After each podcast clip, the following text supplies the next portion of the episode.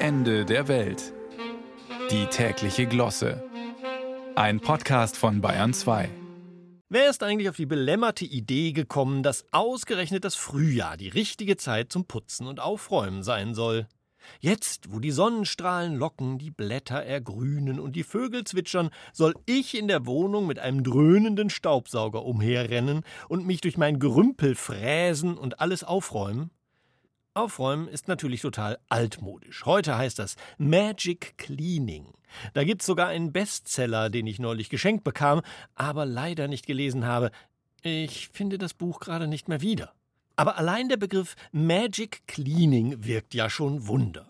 Kinder sollen sich ja plötzlich in tippitoppi aufgeräumten Kinderzimmern wiederfinden, seitdem ihre Eltern von sinnlosen Räum jetzt dein Zimmer auf Tiraden zu inspirierenden Magic Cleaning Partys gewechselt haben. Anschließend muss dann nur noch der Feenstaub weggesaugt werden.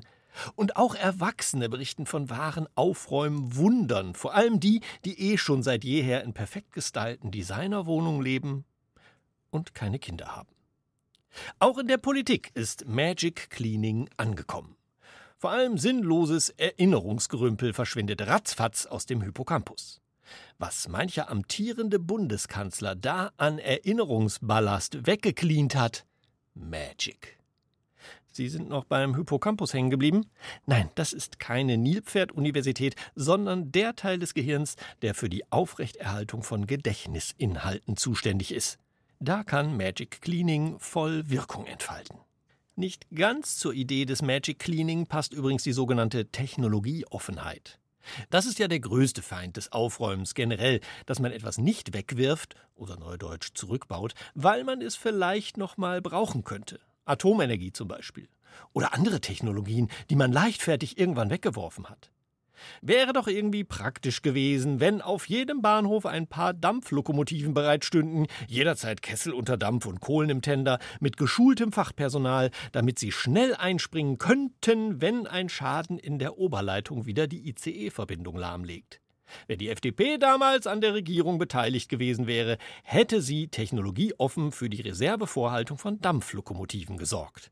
Und die CSU hätte wahrscheinlich eigenständig in Bayern eine Flotte von Dampflokomotiven weiterbetrieben, wenn diese Technologie nicht damals beim Frühjahrsputz vorschnell entsorgt worden wäre. Magic Cleaning hat also auch Schattenseiten. Es soll ja schon Fälle von Tragic Cleaning gegeben haben. In Ostdeutschland wurden ganze Industriezweige weggeputzt, bevor man merkte, huch, das macht nicht alle Menschen glücklich, in magisch leer geräumten Gegenden zu leben obwohl Magic Cleaner Helmut Kondo immer ehrlich war. Er hatte blühende Landschaften versprochen, nicht blühende Industriezweige. Apropos leergeräumt. Angewandt auf Atommüll wäre Magic Cleaning wieder eine ganz wunderbare Sache. Da muss ich doch mal dieses Buch suchen, ob dazu auch was drin steht.